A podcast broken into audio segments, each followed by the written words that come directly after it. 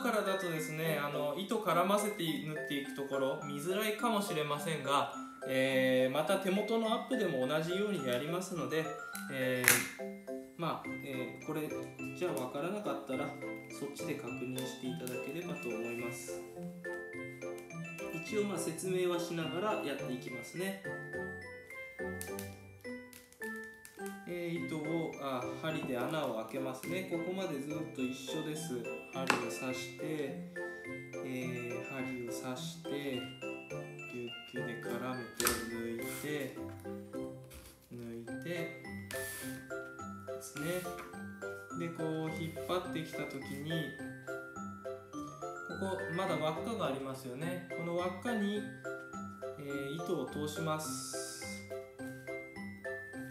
本寄りの糸を使っている場合はその9本寄りの糸でいいですし、え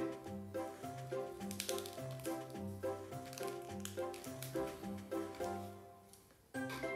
まあ端子しか持ってない場合はそうですねどうしましょうかね。端子で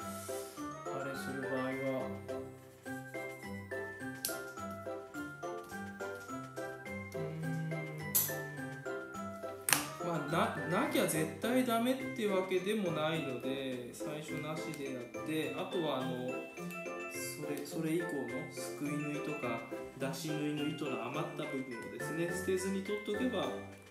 使えますので。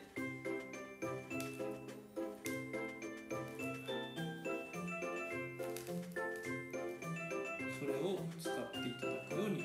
お願いします。つけるようにしてやって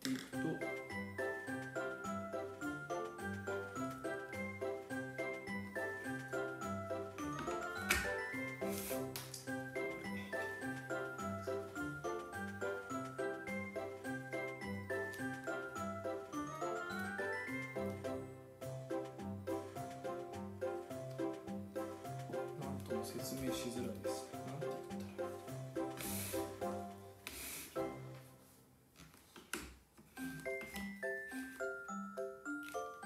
その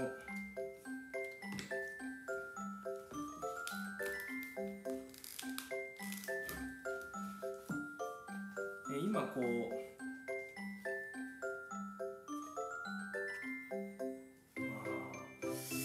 手元の時にちょっと詳しくは説明しますが、えー、上下上下に絡めていくように自然とそういう風になると言えばなりますのでこのすくい針をですね、えー、その絡める補強用の糸の下を通したり上を通したりすることで自然と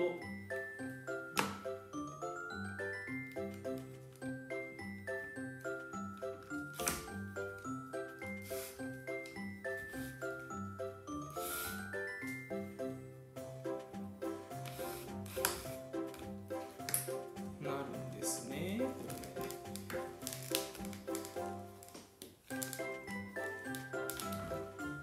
まあちょっとそのの糸の部分先の補強の糸はやっぱり、えーと、手元の土器に見えやすい角度で見な見せながらやっていただきたいと思いますのでちょっと今はねあのこっちのベルトの操作について、えー、ちょっとメインでお話ししたいと思います。あらかじめこんな風に最初癖付けした方がいいですよって言いましたね。でえっ、ー、と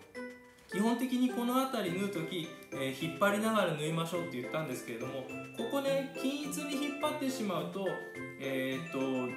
カーブしきれません。ですから、えー、内側はちょっと縮めて外側は伸ばして先ほど癖付けしたのと同じような操作ですね。そんな風なベルト運びをしながら、え、縫っていけばカーブが曲がりきれないということはないはずですから、内側はちょっと押し気味にしてぎゅーっと外を広げて水平にしてですね。だからこっち側はあんまり波打たないようにします、えー、押し付けて広げてでも水平にした状態で穴を開ける。そうすると、まあ、ウェルトの位置にももねきちんとした位置に出てくれるのではないでしょうか。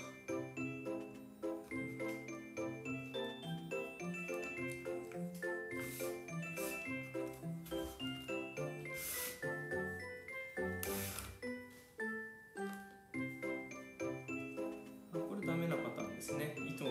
抜けちゃってるんですね常にこの輪っかの中に、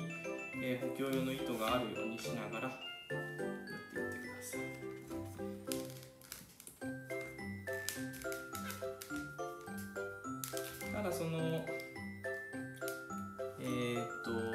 どうしてもつま先って